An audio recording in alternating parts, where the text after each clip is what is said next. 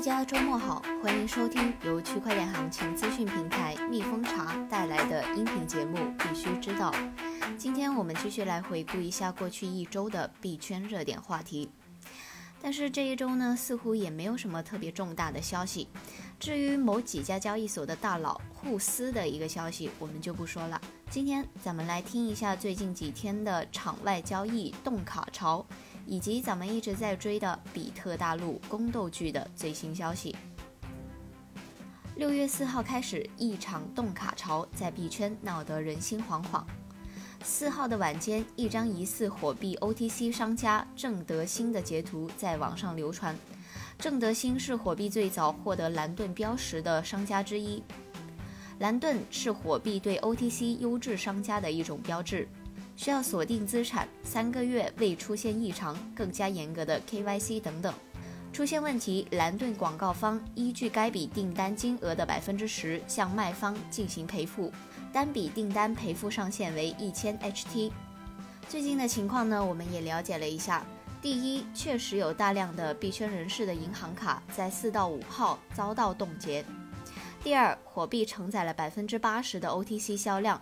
因此，火币上确实出现了一些冻卡，但是并不是火币的单独现象，因为其他交易所也有发生。第三，冻卡的核心原因是电信诈骗与资金盘近期遭到了警方的严查，尤其是东莞警察的行动导致了数千张的银行卡被冻结。场外 USDT 交易区是电信诈骗的涉案资金用于洗钱的重灾区。辟谣呢也来得很快，郑德兴在自己的朋友圈辟谣，火币股东杜军也在朋友圈辟谣。从事加密货币行业的夏威律师也表示，不单单是火币，整个币圈的场外交易都出现了大面积的冻卡。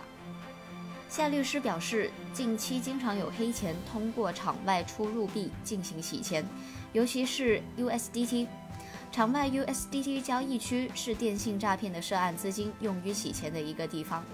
最近各地的警方开展了专项的打击诈骗活动，打击疫情后愈演愈烈的诈骗活动。四号开始出现的大面积冻卡，很有可能跟这一个有关系。针对冻卡的一个解读，律师表示：一、冻结账户属于强制措施，通常只有司法机关和部分行政执法机关才有权利，一般情况下银行不行。那么司法机关冻卡的原因呢？主要是有两个原因：违法犯罪、收到赃款。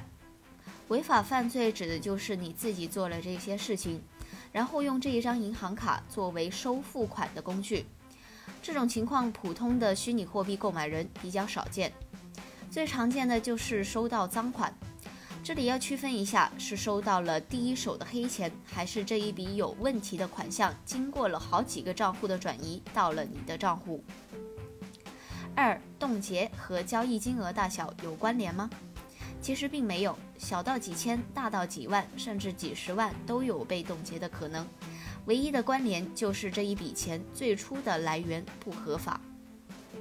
三资金转了那么多手，交易岂不是很没有保障吗？并不用太过担心，司法机关一般只会冻结一二级账户，只有一些很小的可能会冻结到第四和第五级的账户。这个要看各地和各个案件的不同操作了。冻结到十几级的账户，这种情况还是比较少见的。四，司法机关会冻结多久呢？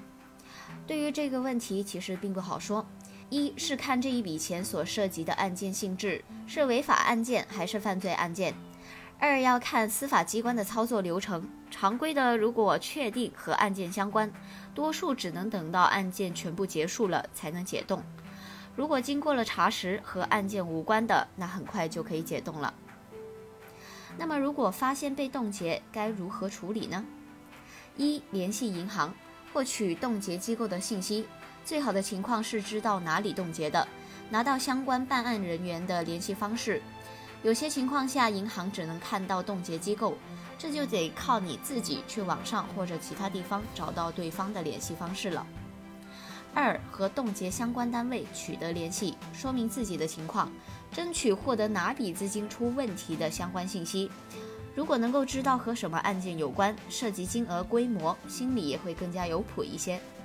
当然，很多时候在电话里，警察是不会透露相关的信息的，需要你去到警察所在的地方配合调查。这时候一定不要躲，也不要怕，准备好保留的交易资料，如实的描述，配合调查就好。第三，部分地区的警察不能主动去联系，你最好不要去管，到期了就可能会自动解卡，因为如果你去了，反而会一直被冻结。这些地方呢，就是一些西南比较偏远的地方。四，如果现在有很多号称能够帮你解冻的法律援助团队或者独立律师，大概率是坑，事情不一定能办成，钱肯定也不会少收。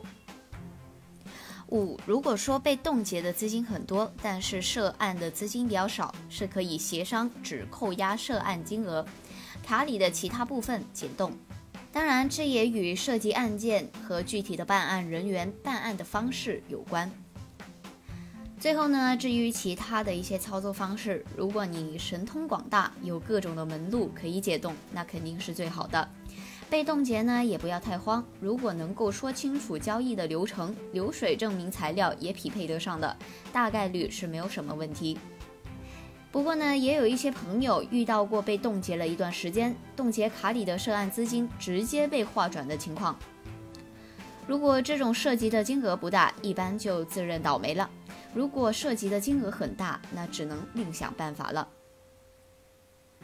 下面我们来继续看一下比特大陆斗争剧的最新进展。根据微博用户严月龙的爆料，詹克团一方携众多的保安，在六月三号的下午来到北京市奥北科技园，撬锁强行进入比特大陆公司。没有人会想到詹克团竟然会以这样的方式回到比特大陆。根据消息，疫情之后的这半年。北京比特大陆的员工都在家办公，而六月三号，终于詹克团犹如刚入城的空城将军召唤员工回来。在去年的十月二十九日，詹克团被挡在了公司门外。时隔七个月，他终于回到了熟悉的办公室。詹克团在一个北京比特大陆离职群里表示，来办公室报道的员工将获得一万元的开工红包。自上一次在海淀政务中心抢执照之后，一切就早有预兆。五月二十一日，麦麦直言上有人表示，据说詹老板要回来了。两天后，一位认证为北京比特大陆员工的员工说，听说老詹要回购期权。果不其然，六月三号，有人发现詹克团正在给比特大陆的员工打电话，试图收购他们手中的期权。根据小道消息，詹克团正在以四十亿美金左右的估值收购员工的期权，试图提高股份的比例，在董事会中对抗吴继涵。而吴继涵方通过香港比特大陆声明，公司原公章依然有效，詹克团涉嫌伪造公章。此前五月初，比特大陆员工正在与重庆归元大陆科技有限公司重新签订劳务协议。而重庆归元由比特大陆新加坡公司全资控股，而最新的消息是，上述的签订过程受阻，原因是北京和重庆两地的政府都不同意。五月二十日，北京硅基远航科技有限公司成立，法人代表是吴继涵的亲信葛月胜，由比特大陆香港公司全资控股。成立北京硅基远航，看来是吴继涵西渡失败之后的重新抉择。如今看来，吴继涵想要架空北京比特大陆公司。五月九号，吴继涵曾在朋友圈侧面回应这个事情，他说道：“这个不会的，重庆公司不做研发，北京的员工不会迁往重庆。”这就反面例证了，也存在一种可能性。北京公司会继续做研发，而重庆将设立分部。比特大陆内部仿佛是一堵密不透风的墙，透不出一丝光线。而根据传出的只言片语，此刻的比特大陆已经乱成一团。除了网上盛传的四十大汉抢夺营业执照、詹克团方带保安撬锁等等的消息以外，还有比特大陆员工的言论在网络上发酵。去年的十月，吴继涵回归比特大陆之后，便清洗占客团一方员工，除了占客团从华为引进的 HR 负责人以外，还包括一半的 AI 部门员工。公司内部顿时人心惶惶。有意思的是，在比特大陆公关团队几乎被全部撤掉之后，吴继涵还派出了一位不懂行的设计师作为对外的公关。而此刻的比特大陆内部，除了吴继涵和詹克团的亲信之外，更多是身处漩涡的吃瓜群众。在知乎、卖卖等等的平台搜索“比特大陆”，有比特大陆的员工和前员工的各类发言。早期言论偏向吴继涵或者詹克团，但是越到后期，比特大陆的员工似乎都是破罐破摔的状态。在麦麦直言上，有一位比特大陆的前员工说：“前东家被膨胀和阴谋打败了，希望一方进去就算了，别闹了，赶紧上市。”另一位比特大陆的员工如此说道：“吴继涵上台，可以看到自己是怎么被裁的。”詹克团上台，可以看到公司是怎么玩的。一位接近吴继涵的人士曾有评论：吴继涵总是热衷于成为一个游侠，不喜欢做帮主，性格使然；而詹克团迷恋道学和权术。他在某次喝醉了之后，曾对身旁的几位高管说：“我已经实现了财务自由，已经上岸了。”最后回归的，无论是吴继涵还是詹克团。留给他们的是一个等待解决、等待盘活的比特大陆。詹克团和吴继涵的斗争渐入尾声，而比特大陆的末半场或许才真正开始。接下来我们来看一下行情，听听大 V 怎么看。用户路人点币认为，周末的行情清淡，没有过多可以讲的，在九千七百到九千七百五十可以开空，可以持有一下。把风控做好就可以，预计还是有回落的机会，稳一点就带到九千五百五十到九千五百离场。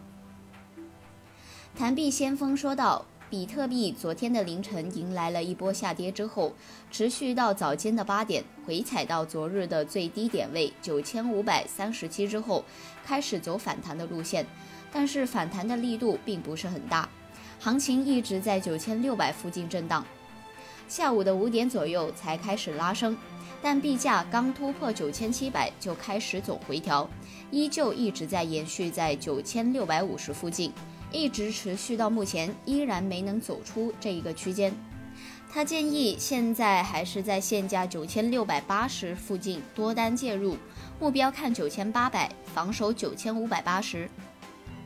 今天的节目到这里就结束了，以上的观点均不代表蜜蜂巢的观点。大家要谨记，投资需谨慎。